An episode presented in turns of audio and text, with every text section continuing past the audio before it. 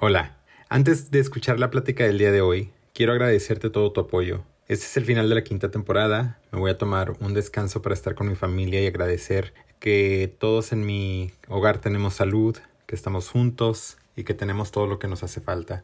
En esta quinta temporada escuchamos 17 nuevas historias, incluyendo a mi mamá y a mi abuelita. Llegamos a los 300.000 total downloads de este podcast. Nos escucharon en 38 países. Y escucha esto, cerramos como uno de los 100 podcasts más escuchados en nuestra categoría en todo el año, en todo México, en Spotify, que es solamente una de las plataformas donde nos escuchan. No sabes cuánto te agradezco tu apoyo y que tengas la confianza de contarme tu historia y que estemos creando un espacio para poder tener estas pláticas. Deseo de todo corazón que tú también tengas salud, que también estés cerca de las personas que quieres que tengas todo lo que necesitas. Cuídate mucho y si tienes la posibilidad de comprar regalos en estas fechas, trata de apoyar negocios locales. Trata de gastarte tu dinero en alguien que lo necesita y si puedes, acuérdate también de quien no tiene mucho. Hola, yo soy Eder Díaz y este es el podcast de Pueblo, Católico y Gay.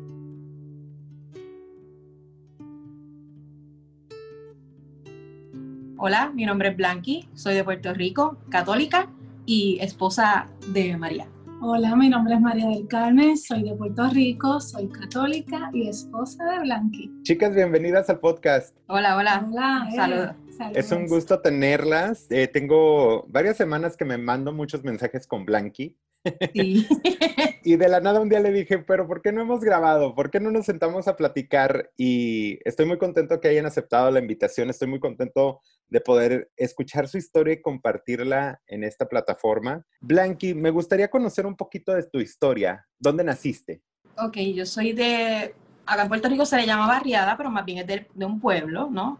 Pequeño, donde todos nos conocemos. Vengo de una familia pues tradicional, papá, mamá y dos hermanos.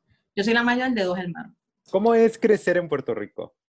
Ah, mucho calor, mucha fiesta. Sandunguera. Sandunguera, pero yo era una niña muy tranquila, de, de, estudio.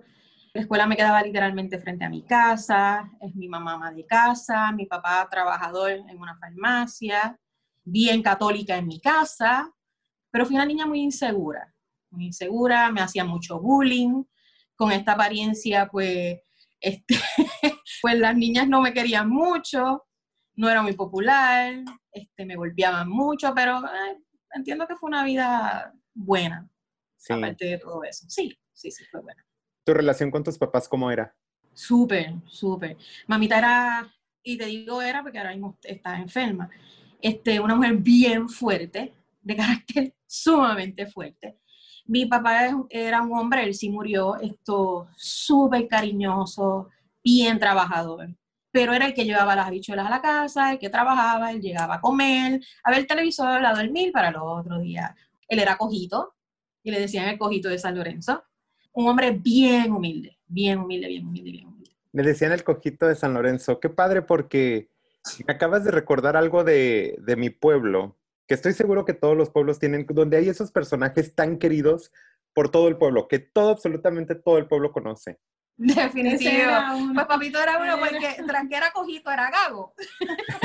Pues entonces le decían, el cojito gago que trabaja en la farmacia. Y yo, sí, ese es mi papá. Y era muy chistoso. Sí, Siempre se estaba riendo. muy buena personalidad. Bien bueno, bien. María, entonces tú eres del mismo pueblo. No, yo soy de Caguas. Ah, me dio la impresión por cómo hablabas que a lo mejor también conocías la historia de su papá de, de tu infancia, pero tú eres, ¿de qué tan lejos de, de donde ella creció? Mm, Más o menos en auto a 10 minutos, Ah. así que no es muy lejos. No me lo- No. ¿Y cómo fue tu infancia, María? Bueno, en mi caso, pues mi infancia fue sumamente feliz. Eh, entiendo que pues mis papás, mamá fue ama de casa, papi fue vendedor ambulante y entonces papi sí era el que llevaba, pues, como dice Blanqui, las bichuelas a la casa. Entonces sí, mami fue la que estuvo mano a mano con nosotras. Tengo una hermana por parte de padre-madre, pero tengo hermanos adicionales que son alrededor de siete adicionales. Wow. Papá se casó cuatro veces Wow. y yo soy la menor. Hasta ahora. Oh, no my aparecido más ninguna. ¿Y te llevas Sí. con todos ellos? ¿Hay relación con todos ellos o no con todos? Pues mira, de no llevarme, no tengo comunicación básicamente con casi todos, solamente ahora mismo estoy teniendo comunicación con uno que no lo conozco personalmente, ni abra, o sea, no nos hemos ni abrazado. Casi todos están en Estados Unidos, así que no he tenido básicamente contacto presencial. Sí. ¿En tu casa fue la religión también muy marcada? La religión fue católica, pero fue un poquito más liberal. Ujú. Esto, mami y papi pues nos inculcaron el catolicismo desde un principio, pero no era tan severo como a Blanqui, ¿ves? Era un poquito más liberal. Entonces, esto, aparte de eso, papi, siempre, siempre hay alguien en la casa de los padres que siempre es el no, que no, que no, que nunca te da permiso, pues en este caso era papá. Pero mami, sí, mami siempre me decía, María, tú tienes que ver mundo, así que cuando quieras salir yo te doy autorización, siempre y cuando, ¿verdad? Hagas bien las cosas y sigas las normas que se imponen en la casa. Hay un aspecto de la cultura que yo conozco poquito de Puerto Rico, de- en mi experiencia con personas que he conocido, que les quiero preguntar, que en mi, percepción de un puertorriqueño, todos tienen algún vínculo a la música, alguna fascinación con la música, traen el ritmo en las venas. Todos, todos. Hasta el que no baila se mueve en la silla. Eso me encanta, me encanta, me imagino la isla, te- nunca he conocido, tengo muchas ganas de conocer, pero me la Estás imagino de invitado, estás Estás invitado. invitado. Muchas gracias, las les voy a tomar la palabra. Pero me imagino como que toda la noche hay fiestas, se escucha la música. Ha sido Mm. bien difícil con esto de la pandemia controlar al, be- al boricua. Han tenido que apretar y apretar porque por más Y que digas que no, apretando. ves un bayú en cada esquina, Donde un quiera sábado, un viernes. forma Sí, un bayú al salir del trabajo, los fines de semana, hay un día de fiesta, pues ahí viene la fiesta, la playa, bueno, todo. ¿Qué pasa todo. cuando, qué pasa de verdad? Yo sé que lo dijiste de broma, porque hasta el que no baila se mueve en la silla. ¿Qué pasa de verdad cuando hay alguien que no es fiestero en una familia? Yo creo que eso ha de Pues ser aún más mal visto que el ser gay, ¿no? Oye, oye, creo que tienes razón, porque yo no soy fiestera. Yo soy muy tranquila, a mí no me gusta amanecerme, y cada vez que íbamos a una fiesta era como que, ay, otra fiesta. Otra Y todo el mundo empezaba a bailar y a sudar, y yo en una esquina, como que, ay, no, entonces bebemos, es como que No, no, no. somos vemos. las unas boricuas un poquito más raras. eh, Blanqui, ¿cuándo te empiezas a dar cuenta tú que tu sexualidad es diferente? Pues mira, es bien raro, para mí siempre fue normal. Encontrar a una niña linda era normal, encontrar a mi maestra guapa era normal. La Mujer Maravilla, mamita me cogió como tres veces besando la tele, pero para, para mí era normal, ¿no? No lo veía en el ámbito sexual jamás. En el ámbito sexual yo creo que, yo creo que no estoy segura que, que fue ya mucho más de adulta. Sí. Después, no, no sé si te expliqué yo estuve casada nueve años con el padre de mi hija. Mi hija cumple mañana 27 años. O sea, me di cuenta más en cuanto a lo sexual más adulta, 24 años, que ahí yo dije, espérate, no es solamente que me guste una niña o la encuentre guapa. ¿Y habían pláticas en tu casa cuando dices que tu mamá te encontraba, por ejemplo, besando la tele o expresándote de una niña? ¿No habían No. pláticas? ¿No, te decían nada? No, nunca lo expresé. Y simplemente cuando me veían besando la tele me mandaban un sopapo y olvídate. Eso no se hace y se acabó, pero vida sexual. Si te cuento que mi vida sexual fue tan chistosa, yo me vine a enterar que los niños salían por otro lugar que no era el ombligo casi a los 10 años. Y me entero por una novela que estaba viendo con mi mamá y veo a esta mujer llena de sangre en la cama, entonces que están sacando algo por debajo de una sábana. Yo empecé a vomitar, yo empecé a llorar. Mamita no encontraba cómo explicarme, obviamente. Y Sí. tuvo que llamar a unas vecinas para que me explicaran cómo era que salían los niños a los 10 años. Mira qué vergüenza. ¡Wow!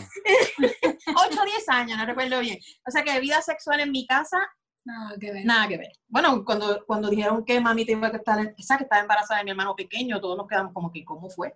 Qué interesante. Entonces esos temas evidentemente eran muy difíciles en tu casa, Blanqui. No existían, no, no existían. ¿Tampoco con los hombres? Tampoco con los hombres. Esto, no, bueno, a menos que hablaran con ellos aparte, no sé. Y por, yo ser, por yo ser la mujer de la casa, pues esos temas eran tabúes. Ahí tendría que preguntarle a mis hermanos, pero nunca un tema sexual, ni entre mis padres, nunca había un afecto más, más de un beso tocado entre mis padres. Esto, mi papá era como yo, bien de su con, bien abre, pues, y mamita lo regañaba. Mamita era una mujer muy tímida. Esto, no, sexual en mi casa, no. En tu caso, María, ¿cuándo te empiezas a dar cuenta tú que eres diferente? Eh... O si te das cuenta.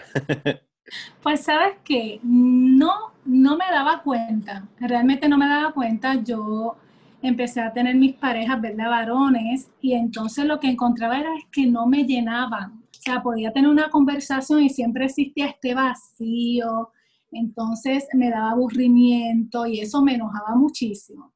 Y entonces, ¿qué pasa? Pues yo seguía pues cambiando, ¿verdad? Buscando a ver qué era lo normal, porque eso era lo normal dentro de la enseñanza que ya habíamos tenido y también fue un tabú en la casa, explicarnos lo de los baby, lo de la protección, lo de tener novios. Incluso mami siempre me decía, María, ten muchos novios, muchos novios para que puedas escoger y, no te vayas a ¿eh? y le hice caso. Pero todos no llenaban ese vacío. Ahora, cuando conozco a Blanqui. No te he preguntado todavía. no, no me pregunto. Sí, no te adelantes, no te adelantes, María. me quiero adelantar, me quiero adelantar. Llegó un momento dado que de repente me sentí bien asexual, mm. porque creía que la norma era, o sea, mujer más hetero, entre comillas, lo era yo. Y me sentía asexual porque nada me provocaba, era una cosa increíble. Yo decía, Dios mío, pero ¿qué es esto? ¿Será que me iré como monje allá o, budista o whatever. Y pues así poco a poco, dentro del deporte, en una clase, ahí fue cuando fuimos conociéndonos, fue que conocí a Blanqui, pero no me di cuenta. Claro. Que no te adelantes. Y no me adelanto. Quiero aclarar algo rapidito, no nada más para ustedes, pero también para la gente que me está escuchando, que cuando yo pregunto, ¿cuándo te diste cuenta que eras diferente? Esa pregunta está basada en mi experiencia, evidentemente. Yo me di cuenta desde muy niño que había algo diferente en mí. Por eso lo pregunto, pero estoy 100% consciente que esa no es la experiencia de todas las personas. Por eso me encanta el hecho de que podemos platicar con tantas personas aquí y escuchar cómo cada quien va entendiendo su propia mm, identidad y cómo se va conociendo a sí mismo. Y no es en los mismos tiempos, no es en las mismas maneras. Entonces, en el caso de ustedes dos, su, infancia fue en general muy normal, y lo digo eso entre comillas, ¿no? A las expectativas que tenemos como cultura de lo que es normal. Y la adolescencia, por lo que voy escuchando también. Nunca hubo en ninguna de las dos, y esta es una pregunta abierta, nunca hubo un sentimiento de decir, qué extraño esto que siento, o, nada por el estilo, ¿verdad? No, es que te vas cuando vayamos adelantando el tema, te vas a dar cuenta que fue bien raro cómo es que yo me doy cuenta que lo que me gustan son las niñas. fue bien raro y fue por culpa de ella, obviamente. ¿Y, en tu caso también, María? Casi, casi. por, por, estarle ligando las piernas. Ahorita vamos, ya nos está dando la historia. ya puedo ver quién en esta relación no guarda un secreto. Definitivo. Ni sorpresas, ni regalos, ni nada. Vamos a platicar un poquito de la etapa de adolescencia de las dos. Blanqui, cuando tú ya eres adolescente y estás noviando, estás saliendo con chicos y conociendo a chicos, ¿cómo fue esa etapa para ti? Pues fue bien raro. Yo siempre fui muy amiga, nunca tuve novios, que era bien raro. Yo, no era muy famosa, como te digo, tampoco era la más atractiva de, de la escuela no llamaba, yo vine a ser personalidad, yo te puedo decir, como a los 16 años. Yo era una, yo era una chica muy, muy fantasma. O sea, yo, siento que yo no le gustaba a nadie, pero tampoco buscaba que gustarle a nadie. también yo no sé si fue que yo estoy trabajando desde los 15 años en la misma farmacia donde trabajaba mi papá. Y entonces trabajaba los siete días, quizá me alejo un poco de lo que son las fiestas, lo que de conocer gente, mis amistades eran todas chicas y salíamos juntas a un party, bailábamos, relajábamos y cada cual para su casa y otra, o sea, mi adolescencia no fue nada de, novios, solamente tuve un novio antes que mi esposo y luego mi esposo, mi ex esposo. Y definitivamente, de todos modos, a esa edad tenías esta noción de que en algún momento te ibas a casar, establecer una familia, etcétera. Correcto. Eh, ah, claro, a casar con un hombre. Correcto. obviamente porque era lo que mamita me decía y lo que mis hermanos me decían, pero no era algo que yo lo tuviera como que en planes. Yo nunca, nunca planifiqué tener un esposo, tener hijos. No, era lo que era la norma. Lo iba a hacer por default, vamos a decirlo así. Ok, ya casi llegamos a donde se conocen, ella ¿eh? casi. Pero, pero María, quiero conocer un poquito más de tu etapa conociendo a chicos y teniendo novios. Ok, en mi caso... Yo... Resúmelo, porque es bien largo, mío. Una síntesis. sí, sí, sí, un resumen. En mi, en mi caso, yo no quería casarme. Yo no buscaba, quizás tuve relaciones bien serias, pero vuelvo y repito, como el aburrimiento siempre estaba ahí, yo decía, esto no puede ser normal, esto no puede ser el hacer una familia, tener hijos, porque si es ahora, sí, imagino un futuro. Entonces no buscaba casarme. Ahora, tuve cuatro novios de sortijas y cada vez, cada vez que me comprometían, era como la película Runaway Bride. ¡Wow! Yo sentía que me querían controlar la vida, así que no dejaba que eso pasara a mayores y rápido cortaba la relación. Así era yo. Déjate hago una, una pregunta. Has de haber roto muchos corazones, María. Bendito, sí, bendito. Yo soy, pero pues así es la felicidad, hay que buscarla y es individual. Eso sí, estoy completamente de acuerdo. Te quiero también hacer la pregunta, si en algún momento platicaste de esto con alguien, ya sea con tu mamá o con una mejor amiga, sobre lo, lo que no encontrabas en las relaciones que ya te estabas dando cuenta que había como un vacío. Pues mira, sí, con quien la eh, lo practicaba a diario era con Blanqui, porque Blanqui era, o sea, es mi mejor amiga y en aquel entonces era mi mejor amiga. Sí. Entonces, todas mis locuras, todo lo que yo hacía, mis sentimientos, los aburrimientos, todo se lo contaba a ella. Todo, ella era mi filtro full. Wow, antes de que entremos al detalle de la historia, ya, me, ya me gustó esto de no atrasarla y atrasarla. No, no, no, no, éramos nada, so que yo no sentía interés por ella, o sea, por algo más. Es lo que te iba a preguntar, ¿a qué edad se conocen? O sea, o, más o menos en qué etapa de la vida de las dos se conocieron, sin entrar a detalles. yo tenía 23 años, sí, porque mi nena tenía dos añitos y ella tenía 19 años. 19. Blanqui, tú estabas casada. Sí, yo estaba casada. María, ¿te conoció Blanqui en uno de estos compromisos entonces? Sí. Sí. wow, ok. Claro que se compartíamos. Y compartíamos los cuatro, su novio y ella y mi esposo. Wow. Y, la nena también. Y la, niña, claro. Y la niña. Ok, wow. Blanqui, ¿cómo conoces a tu esposo del que estamos hablando? A mi esposo, como te dije, San Lorenzo es bien pequeño. lo conocía pues de la escuela, no éramos pana ni nada este, o sea, amigos, y en una boda familiar, ¿no? Este, él se coló en esta boda familiar y le interesé, me sacó a bailar, bailamos toda la noche. ¿Y qué ah. te conquistó? El pañuelo. Mano, sí, el papá de mi nena sacó un pañuelo de su pantalón, yo estaba sudando y me dio el pañuelo y yo me quedé, esto ya no se ve. Ya los varones de hoy en día no usan pañuelos y él con una camisa blanca planchada, su pelo bien puesto, bien alto, es un hombre bien alto. Y yo dije, wow. Y ese mismo día me llevó a mi casa, le pidió permiso a mis padres para ir a mi casa, porque volvemos, somos de un, como del mismo lugar. Me llevó a mi casa, al otro día me preguntó qué iba a hacer. Este, pues vamos a la playa y al otro día estaba en la playa y mamita va a mi cuarto y me toca a mí, dice, aquí el muchacho que te trajo anoche está afuera. Y yo, ¿qué? Y yo, me dice, sí, que van y que para la playa. Y yo, ay, yo jura, como, como te digo, nunca he sido atractiva para nadie. yo no pensé que jamás iba a aparecer. Eso es que está borracho, me dijo que viene mañana. Pues mira, pues llegó. Y mamita me dice, ese nene es muy lindo para ti, yo tú lo agarro. y ahí fuimos a la playa y nada, seguimos siendo, conociéndonos. Se casan y, empiezan a, a, crear una familia. Pues creé la familia antes de casarme. Ah, muy bien. Por eso, por la falta de educación, a pesar de que yo tenía 21 años cuando me casé, tenía mucha desinformación. Yo, mi hija no es un error, pero sí te puedo decir que quedé embarazada por un error. Yo me iba a casar con él, teníamos una casa que estábamos construyendo, nos íbamos a casar. Y me convence con la típica frase que se supone que no me cogieran así, ya nos vamos a casar, vamos a tener relaciones y ya nos vamos a casar, yo no me voy a ir. Y pues fue el primer hombre en mi vida, obviamente, y al segundo intento quedó embarazada. Al segundo. Y él fue el primer hombre en mi vida, así que ya tú sabes cómo fue.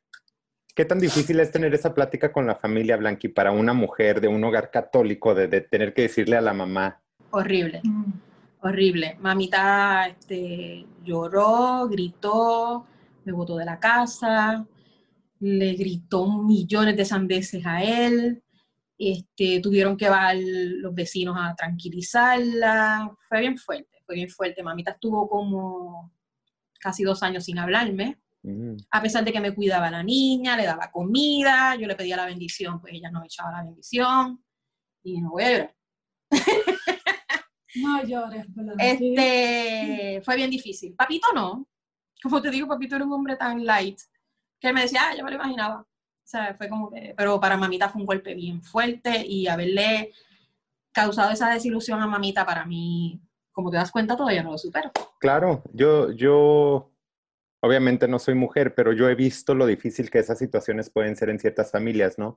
Siempre he dicho que hay una similitud en la experiencia sexual de un hombre gay y en la experiencia sexual de una mujer en un hogar latino.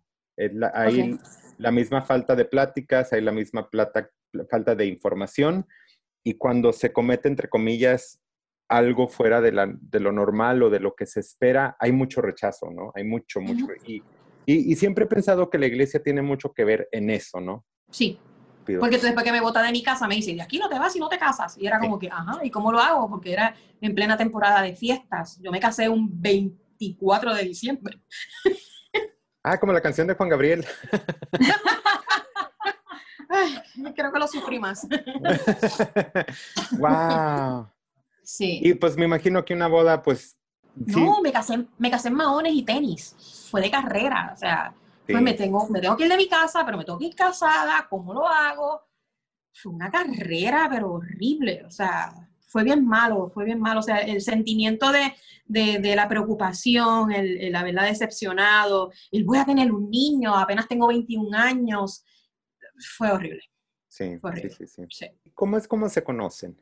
Pues, es bien interesante porque cuando yo trabajaba en esta farmacia, más abajo, caminando, este, daban clases de aeróbicos. Ella desde siempre ha sido personal trainer, este, entrenadora grupal y su nombre es María del Carmen.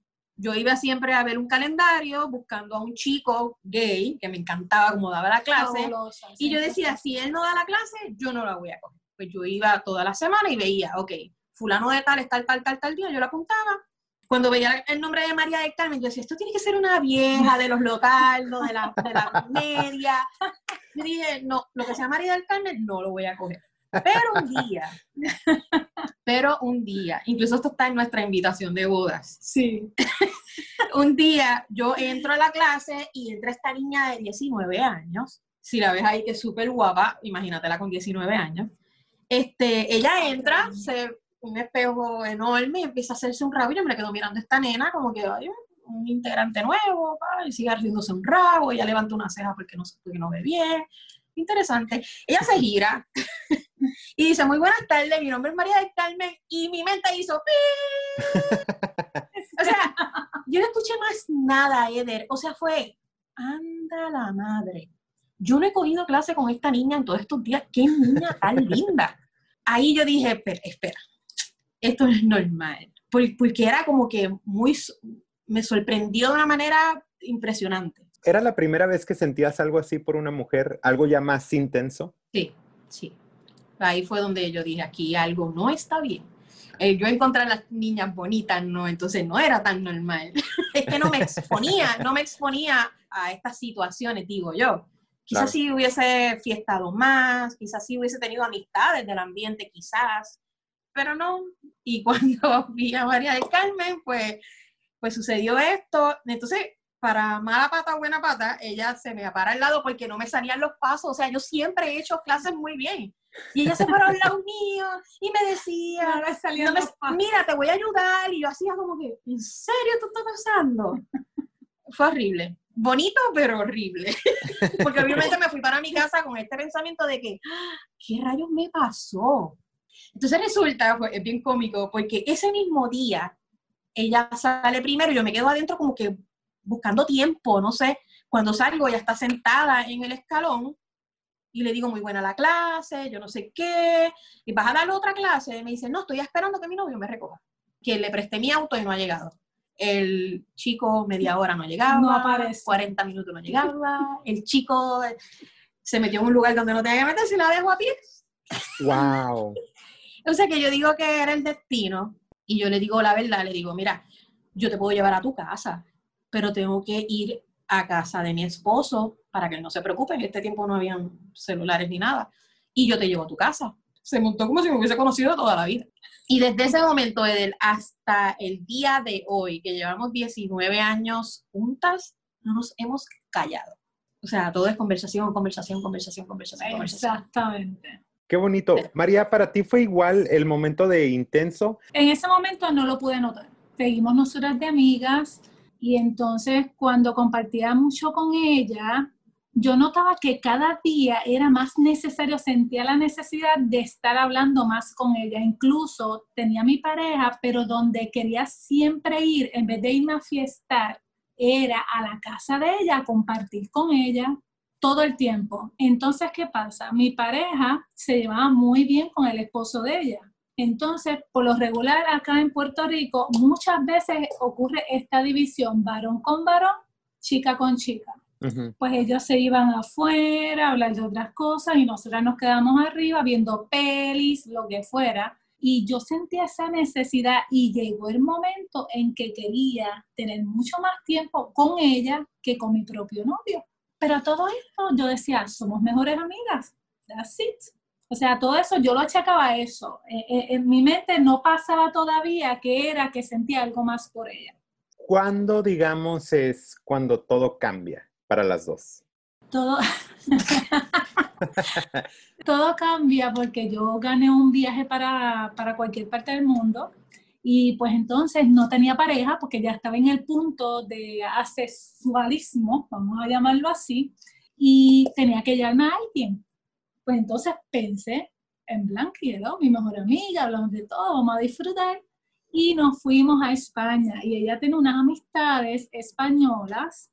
Entonces, pues más o menos, en cuando viene una de esas amigas, viene la saluda, la aprieta y me han entrado unos celos.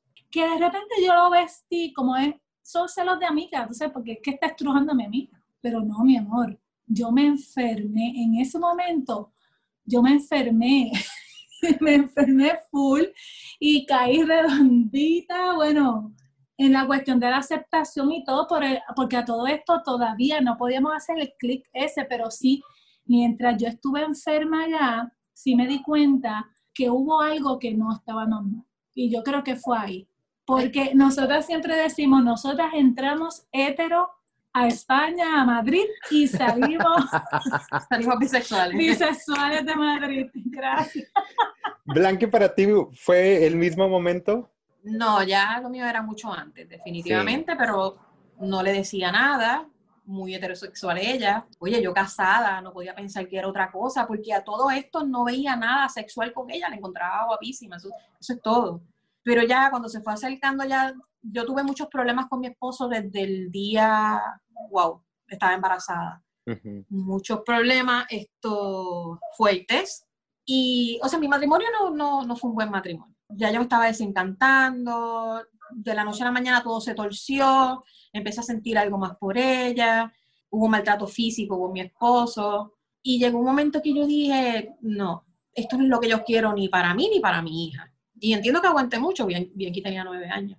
Y una vez se lo comenté a ella, mira, me está pasando esto, yo creo que estoy enamorada de ti, yo entiendo que quizá no sientas lo mismo, pero quiero hacértelo sentir y que tú lo sepas para que haya quizá un poco más de distancia entre nosotros, para yo no confundirme más, porque ella siempre ha sido muy cariñosa, para yo no confundirme, no hacerme malas expectativas. Y ella me dijo, no te preocupes, yo lo tomo bien, este, no hay problema, pero tampoco me dijo ni que sí, ni que no, vamos a seguir siendo amigas, yo no quiero que nuestra amistad este, se rompa, y yo no, no hay ningún problema con eso. Y hasta ahora. Sí, la dejé como una expectativa. Lo dejé ahí porque yo todavía tampoco sentía, no sabía si sentía lo mismo o no lo sentía. Entonces fue bastante, cuando ella me confiesa, fue bastante duro para mí porque yo no lo quería aceptar. Yo he dado patadas, pero patadas no a ella, claro está. patadas contra el piso porque fue como un choque, era como que wow, voy a tener que escoger entre mi mejor amiga o quizás mi propia felicidad, pero mujer. Pero gracias, gracias a eso, gracias a eso, yo dije en un momento, yo no puedo seguir casada. O sea, ya en mí está surgiendo unos sentimientos que no es normal, no es justo para el papá de mi hija, mi relación no va bien. Y siempre dije, al próximo esto, este, ataque de él conmigo, voy a aprovechar y lo voy a dejar. Sí. No porque ella me haya dicho que sí, no porque yo tuviera algún tipo de esperanza, simplemente yo dije, aquí yo no voy a estar. Si no es ella, va a ser otra. Y ahí yo sabía mm. que no iba a ser este otro chico. Y así fue. No pasó ni como dos meses, hubo otro altercado. Y ahí yo aproveché y le dije, te vas. Te vas, recogió, se fue, todo fue bien rápido. Este fue en enero, en enero nos divorciamos en mayo, y en agosto ya yo tenía un apartamento para mí sola y para mi hija. Y antes de Navidades ella estaba viviendo conmigo como amiga. Sí. Como amiga. Se me hace muy bonito el contexto de su relación porque asumo, por lo que escucho, que durante todo este tiempo, de todos modos, ustedes se platicaban todo. Sí, todo. Se conocían muy bien sus relaciones, etcétera. Y lo más absurdo es que ella siempre me decía, inténtalo, es el papá de tu niña. Luego me entero, de varios años, que en realidad me estaba probando porque ella no quería ser ni culpable de una ruptura, ni que yo lo hubiese, o sea, o que yo la cogiera a ella como, como un juego, ¿no? Seguir casada y seguir con ella. Y quizás que tenía curiosidad o algo así, entonces lo, lo, hizo conmigo y después no iba a hacer nada serio. Claro, me imagino que son pensamientos muy válidos por cómo se está dando la circunstancia, totalmente. Correcto. ¿En qué momento formalizan su relación? Yo creo que nunca formalizamos una relación, todo surgió, todo pasó, incluso yo no podría decirte en qué, claro, obviamente puedo decirte el, primer beso que nos dimos, eso sí, pero no te puedo decir, nunca se formalizó una relación. Todo corrió, un día estábamos teniendo intimidad. Es que eso fue lo más bonito, no hubo ni, ni una obligación, ni un quieres esto, qué tú quieres de mí, no, todo corrió. Cuando nosotros nos preguntan, nosotros somos mejores amigas. Y yo creo que es por eso es que esto ha funcionado, porque nunca hemos decidido que funcione. Mm. No sé si me entiendes. Sí, sí, sí. Bueno, lo, lo entiende mi cabeza que nunca ha estado en una relación. Pude medio, medio entender lo, lo, que me están tratando de decir y creo que también tiene mucho que ver con cómo está, cómo está, ay, se me fue la palabra, pero creo que tiene que ver mucho cómo está concebida la relación en sí.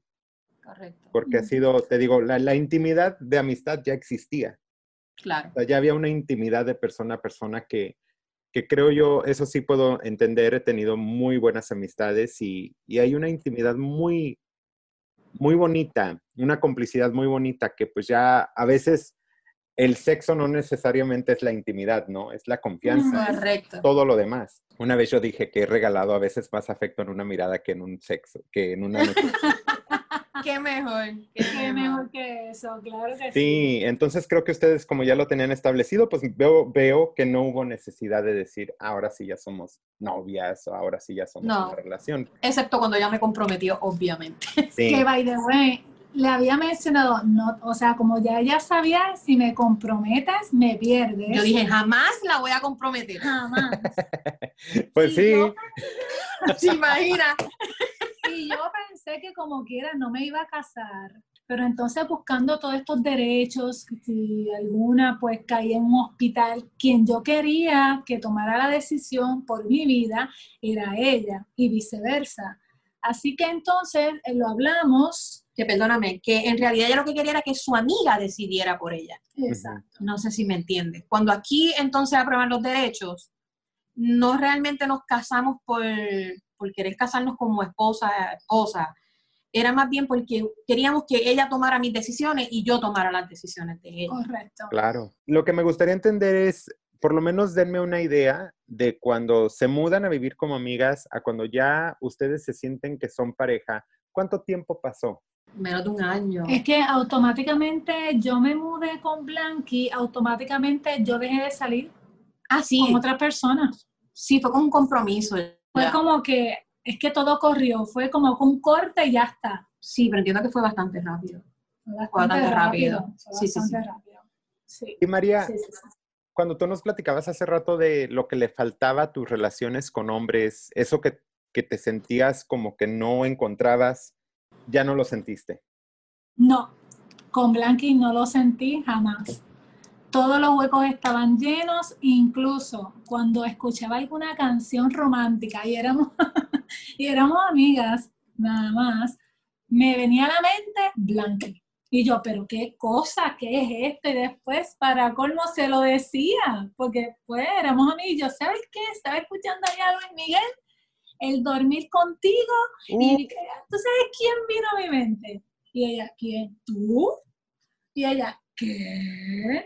Pues así mismo fue todo corriendo. Era una cosa increíble. Pero obviamente a mí también me daba miedo aburrirla. Nunca planifiqué entretenerla, o sea, tampoco ese era mi plan. Pero era como que si se aburre con todo el mundo, se va a aburrir conmigo. Y, y, y, siempre le preguntaba, ¿estás aburrida? ¿Quieres hacer algo diferente? Nosotras nos, nos, podemos entretener con cualquier cosa. Es que las mentes son tan, tan complicadas, de verdad, que también uno pensando en qué contra, ¿cómo le hago para que no se aburra de mí? Y era eso, yo siempre que salía con alguien, yo decía, Dios mío, ¿cómo le hago? ¿Se aburrirá de mí? Salía con alguien y cuando me llamaba bien tarde en la noche, yo, cuéntame, me aburrí. Y yo, ay, otro más. yo no puedo ser, yo no puedo, no puedo, no puedo. Hasta que me harté y dije, me cansé de todo eso.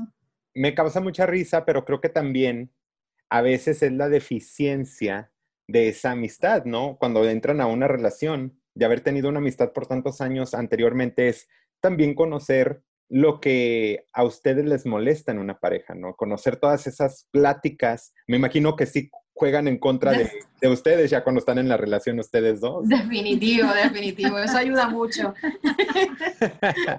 cuando ya están ustedes en una relación y ya es amor, y ya no nada más es amor de amistad, es amor íntimo de pareja, en algún momento debió de haber habido una plática con los padres de las dos, me imagino.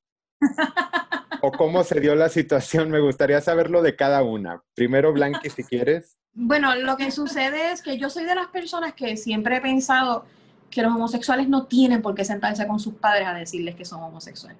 Para mí, para, eh, o sea, esta preocupación de cómo le digo a mi padre, eso no debe existir. Porque si a un heterosexual no le sucede, ¿por, qué le tiene que por qué le tuve, tiene que suceder a un homosexual? Yo nunca le tuve que decirle a mis papás que tenía una relación con ella, lo fueron viendo, la veían en mi vida, la veían en mi casa, iban, venían a mi casa y veían una sola cama y me preguntaban, ¿y dónde duerme María? Ahí conmigo. O sea, el ser humano es bien inteligente, ¿eh? este, claro, los que lo hacen y se sientan con ellos, pues yo lo respeto, pero entiendo que no debe ser necesario. Claro. No debe ser necesario. Es como dice, volvemos, este Juan Gabriel, lo que se ve no se pregunta. O sea, ya tú lo estás viendo, ves que con quien vivo es con ella, nosotras trabajamos juntas, viajamos juntas, no había que aclararle nada a nadie. La gente Sí. ya por default dice, ¿y María, cómo está? Automático. Yo le doy su lugar. Mira, Blanqui, te invito a una fiesta. Me llevo a María. Llego con María. O sea, la gente se acostumbra. Sí, y qué bueno que lo dices, Blanqui, porque tienes toda la razón. Y vuelvo a lo mismo. Me gusta mucho que este podcast tiene tantas historias porque me doy cuenta que la historia mía no fue la historia de todas las personas. Y como pienso yo, no piensan todas las personas. Y a mí eso me, se me hace fascinante, ¿no? Es, es, y, y esa complejidad que tenemos como ser humanos aplica a todo, ¿no? Como, como cada quien vive un romance, cómo da- cada quien vive su relación hijo a un padre y viceversa, padre a hijo. Y, y creo que tienes toda la razón y me da mucho gusto. De todos modos, te voy a preguntar, porque creo que es válido preguntarte, porque tus papás te vieron casada con un hombre. Claro. A pesar de que ellos estaban viviendo este proceso contigo y tú de alguna manera dejabas ya muy en claro quién era María en tu vida, ellos nunca te lo preguntaron directamente, simplemente lo tomaron como lo iban tomando. Correcto. Mi- Ah. mis, mis hermanos sí, mis padres no, mis hermanos sí. Este, volvemos, son gente, pues, no sé, de pueblo, que quizá pensaban que los homosexuales eran solamente varones, porque conocíamos homosexuales varones. Yo nunca había conocido mujeres lesbianas, mi- mis papás tampoco. Nunca preguntaron, quizá que quizá no querían escucharlo. Y da pena porque literalmente nosotras nos casamos solas. Mm, Este, mis hermanos no estuvieron, el papá de ella lo tomó muy bien, pero ella no le dice que tiene una relación conmigo, ella le dice, papi, me caso, me caso con Blanqui No, pero y te invito. Sí, pero lo que te quiero decir es que, que- que no es como que nos preguntaron, no Sí, nos sí. preguntaron. ¿Tu hija? Mi hija fue bien chistoso, porque volvemos de la misma manera que no me siento con mis padres a decirle, no me siento con mi hija a decirle. Este, un día este, iba camino al apartamento y para, para mí que ella lo sospechaba, aunque no veía nada físico entre nosotros, entre nosotras. Y los besos delante de mi hija eran en el cachete, hola. ¿cómo estás? Adiós, nos vemos. Pero un día en el auto me dice, mamá, en, en mi colegio hay dos niñas que son pareja. Y yo dije, ¿aquí es? Le dije, ¿que ¿de verdad? ¿Y qué tú piensas de eso? No, no creo que está mal. Ah, ok. Y yo le digo, ¿y si yo te diría que tu mamá es así? ¿Qué tú dirías? Entonces ella se queda un rato pensando y me dice, bueno, y estoy contándote que ella tiene como 11, como 11 años ya. Me dice, bueno, que si tú fueras así, a mí me gustaría que fuera con María. Ah, Ah, Así mismo hice yo, yo me quedé, ah. Ah, y eso fue entrando a, a- a nuestros apartamentos. Y yo le digo, bueno, yo creo que ya tú estás grande y quiero que sepas que sí, yo soy así y que sí es con María. Literalmente yo estoy estacionando mi auto en reversa, bien que se me tiró del auto y salió corriendo hacia el apartamento, ya María estaba en la casa y yo salgo, ¡Ah! ¿qué rayo va a hacer esta nena? Salgo corriendo, los botetes, subo la escalera y cuando llego al- a la sala de- del- del apartamento, Bianchi está encima de ella, besándola y abrazándola y yo me quedo, y Bianchi, María me hace, ¿qué pasó? ¿Qué es lo que se enteró? y yo, Y ella empezó a llorar. wow. ella no tuvo que decirle nada, simplemente ya yo vi que con la afección que tuvo en ese momento con ella, Ya aceptado. todo aceptado. Y para mí eso, perfecto. Qué bonito momento. María, ¿cómo fue para ti la plática con tus padres? Pues mira, yo estoy y de igual manera de acuerdo con Blanqui. Eh, mis papás pues siempre me veían con Blanqui y quedándome y viviendo con ella, así que ellos evitaban preguntarme para yo entonces decirle. Pero ¿qué pasa? A través del tiempo tuve la suerte que papi, que era el más fuerte, by the way, es veterano de guerra y todo esto, una persona que ahora mismo tiene 91 años, Wow. se imagina que entonces vienen de un sistema bien tradicional, pues él tuvo, su mejor amigo tiene un hijo que es gay, entonces siempre escuchó a su mejor amigo y cómo hablaba de su hijo gay, cuánto lo amaba y que decía que es lo mismo, es un hijo que lo que prefería para él es la felicidad independientemente con quien se acostara, que eso no le tenía que importar. Y eso jugó a mi favor. A mi favor mis papás yo no le dije nada hasta que yo comprometí a Blanqui para casarnos. Y yo dije, pues mira, ¿sabes qué? Esto es lo que hay. Lo senté, senté a la hermana que pues vive con ellos, papá y mamá, y le dije, tengo unas noticias que darles. He comprometido a Blanqui, me caso el año que viene, y ¿sabes qué pasó? Todos hicieron un silencio mortal. Eso fue un y yo murieron. Entonces, lo único que se le ocurrió hacer mi mamá es como empezarse, se puso como nerviosa y se empezó como a reír. Y mi hermana, lo único que se le ocurre preguntarme, ah, pero se van a casar por capitulaciones, ¿verdad? Yo, mm, Que es homofóbica también. Que, by the way, es homofóbica full. Yo ahora mismo no, no, me, no, no tenemos comunicación. Mm.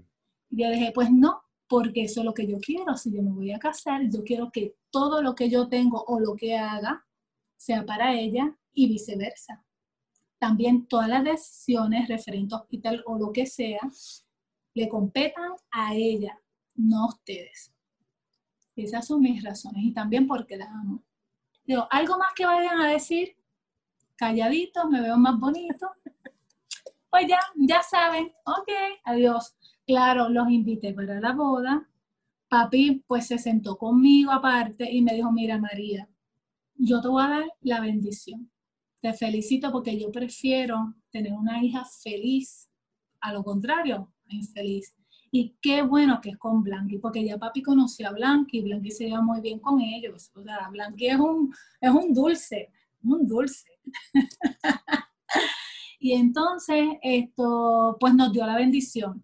Pero sí me indicó que no quería ir a la boda porque le daba miedo a ponerse tan y tan emocional que le fuera a dar algo y que entonces me dañara la boda y que yo no estuviera preocupada pendiente a él. Y me dijo, después pues, nos vamos a comer nosotros solitos y celebramos, pero allí no, generalmente es tu día y no quiero dañártelo. Y así fue. No me casé con ningún familiar en la boda. Yo con un primo. Y, una madrina. y, la madrina de, de mi hija, pero familiar directo, ni hermanos, ni sobrinos, ni padre, ni madre. Bueno, papito había muerto recién. Papito murió en julio, yo me caso en agosto, que recién había muerto. Y mamita tenía indicios de Alzheimer y por la muerte de mi papá se me desconectó un poquito más. Y mi hermanito me decía, pero llévala. Y yo, menos con esta situación de Alzheimer que le dé allí, porque mamita trató bien mal al, al inicio de todo esto a María. Me daba miedo un revolcón de esto y que hiciera algo en la boda. Ella tampoco era como que era muy gracioso que yo estuviera con ella. así que... Al inicio ellos pensaron que la ruptura del matrimonio de Blanqui... Todo el mundo pensó eso, sí. Y más ellos, pues ellos pensaron que fue totalmente mi culpa y el trato fue bien fuerte, pero yo me vestí de valor y ahí yo, como quiera, siempre con mi cariñito y el cafecito y la cosita, pues me lo gané poco a poco. me encanta eso. María, fuiste The Runaway Bride tantas veces. ¿En qué momento dijiste, ahora yo le voy a, la voy a comprometer a ella? Pues mira, jamás y nunca pensé que lo iba a hacer te lo juro, ni de una manera lo iba a permitir que lo hicieran conmigo ni viceversa.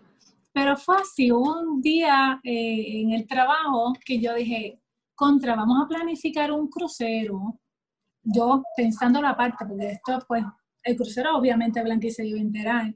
Pero entonces yo invité a muchas personas. Tenemos muchas amistades muchas, muy buenas. Muchas amistades bien buenas. No, no es que tengamos muchas amistades, es que nuestras amistades son íntimas. Tenemos como, bueno, nuestra boda de agosto, disculpa que te haya interrumpido, este, de agosto fueron 60 personas, pero 60 amigos. Amigos, amigos. Amigos. Puedo llamar ahora mismo y cualquiera nos coge la llamada.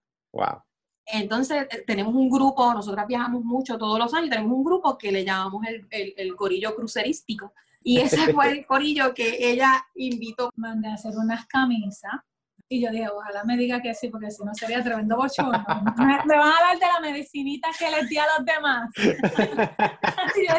Dios mío, que el karma no me coja ahora ahí en ese crucero, por favor. Y mi hija le ayudó con la sorpresa. Exacto. Y mandé a hacer varias camisas eh, pidiéndole, ¿verdad?, casamiento.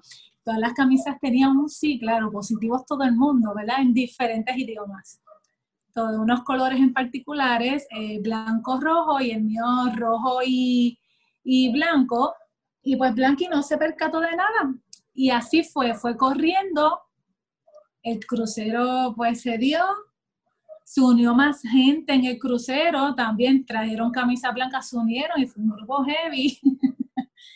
y pues le pedí matrimonio y fue todo así que yo estaba trabajando y yo dije, pero ¿por qué no le pido matrimonio a Blanqui? Formalizamos realmente esto. Y pues se dio, se dio. Es como cuando tú recibes una señal que viene a tu mente y es como o la coges o la dejas pasar. Son oportunidades que no se dan nuevamente. Así que yo la cogí bien cogida. ¿Qué había en ella que no habías encontrado jamás antes? Bueno, ya, a Blanqui yo siempre le he dicho es que ella siempre me hace reír.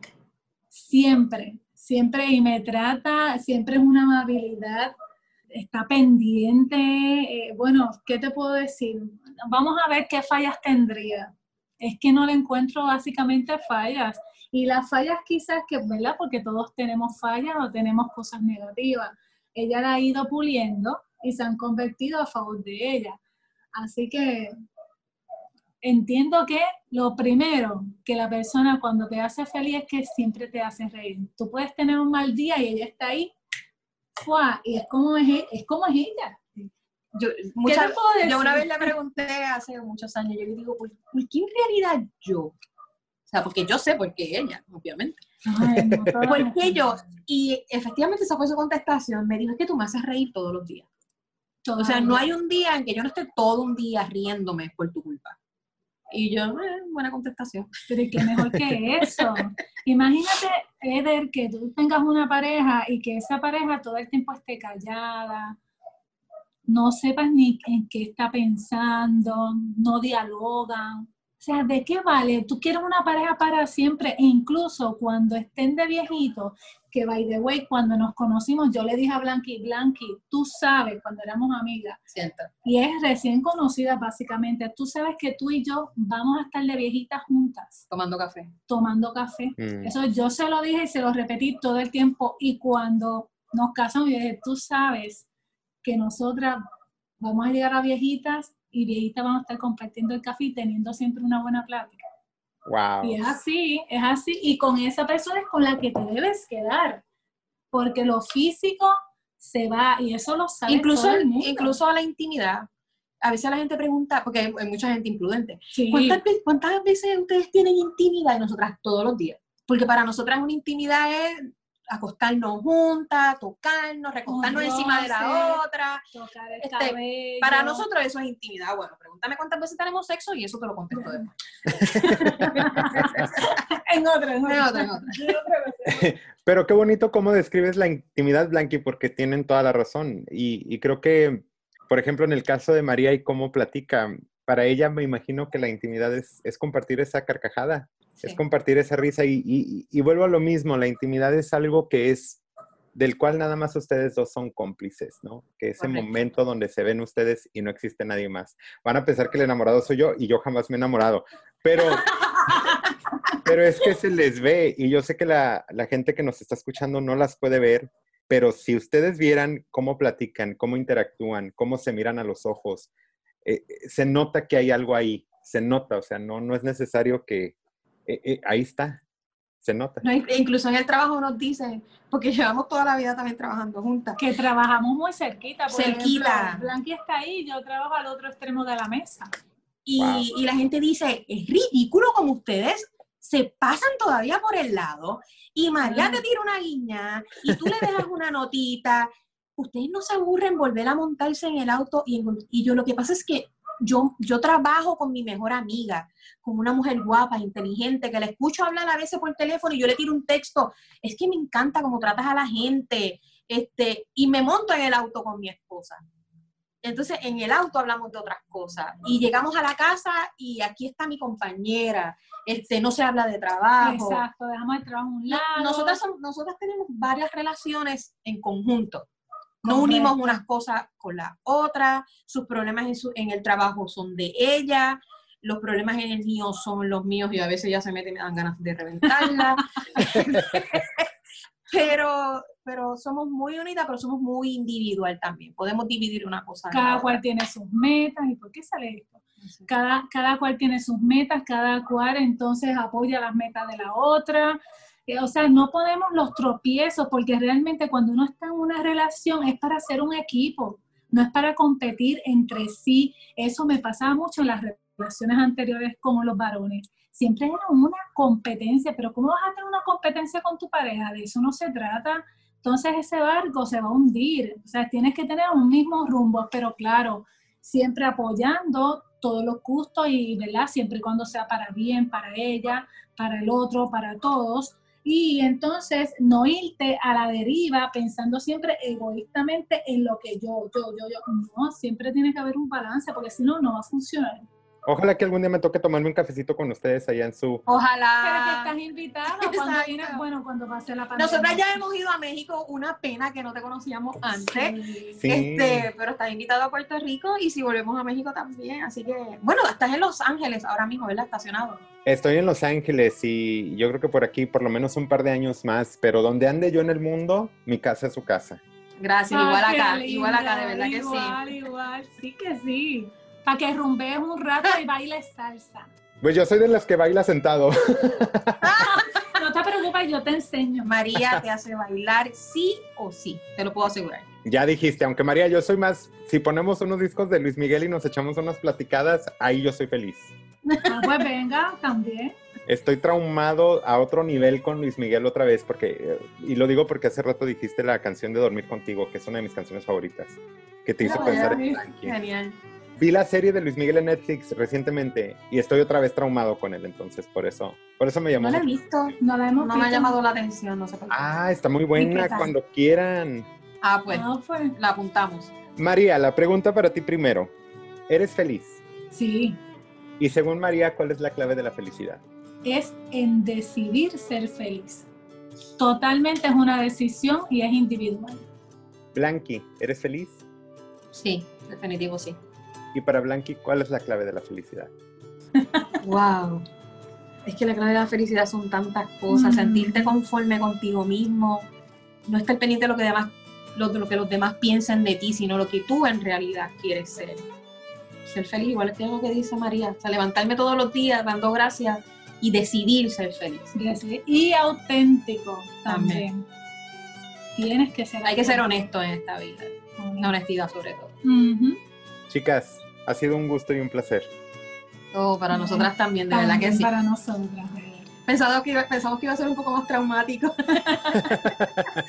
No, espero que nunca, espero que nunca sea traumático para nadie abrirse porque agradezco la confianza, pero siempre, siempre, siempre que una persona se sienta a gusto y, y- y que la plática sea sobre todo bonita y placentera es, es la prioridad, siempre. De verdad que sí, nos Sí. encantó.